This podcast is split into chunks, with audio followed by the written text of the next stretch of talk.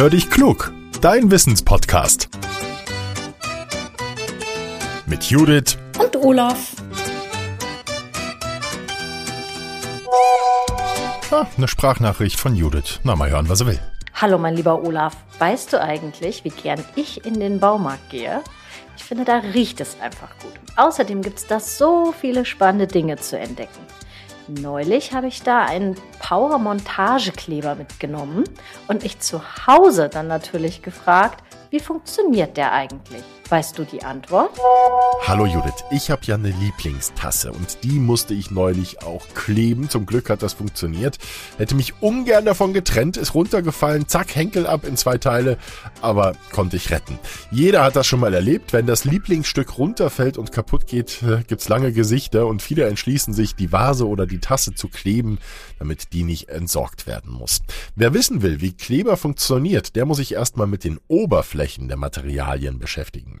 Porzellan zum Beispiel oder Holz sind ja nicht ganz glatt. Es gibt Unebenheiten, Tiefen und Rillen. Und genau das macht sich der Kleber zunutze. Der setzt sich in diese Zwischenräume rein und wird zu einem Bindemittel, zwischen den Materialien, sobald er fest wird. Aber was muss der Klebstoff können, damit das klappt?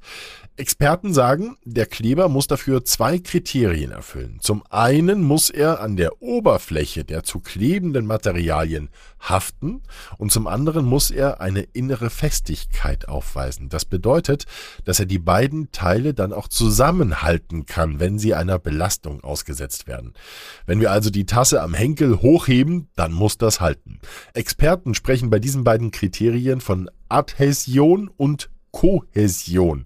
In vielen Klebstoffen ist dabei ein Lösungsmittel, wie zum Beispiel Wasser. Wenn wir den Kleber aufgestrichen haben und es trocknet, dann entweicht das Wasser und der Kleber beginnt zu wirken. Kleber gibt's für fast alle Materialien. Es ist kein Problem, Porzellan oder Glas zu kleben oder Holz, Papier, Stoff lassen sich zusammenbringen.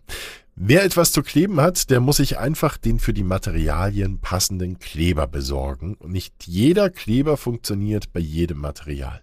So, wenn ihr auch mal eine spannende Wissensfrage für uns habt, dann klebt uns eine. Nein, klebt uns keine.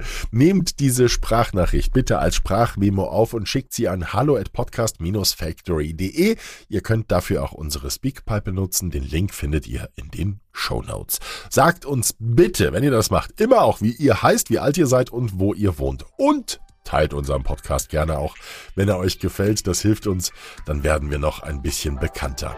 Darüber freuen wir uns und wir freuen uns auch über unsere Unterstützer. Bei steady.com haben wir eine Seite eingerichtet, damit dieser Podcast weiterhin werbefrei bleiben kann.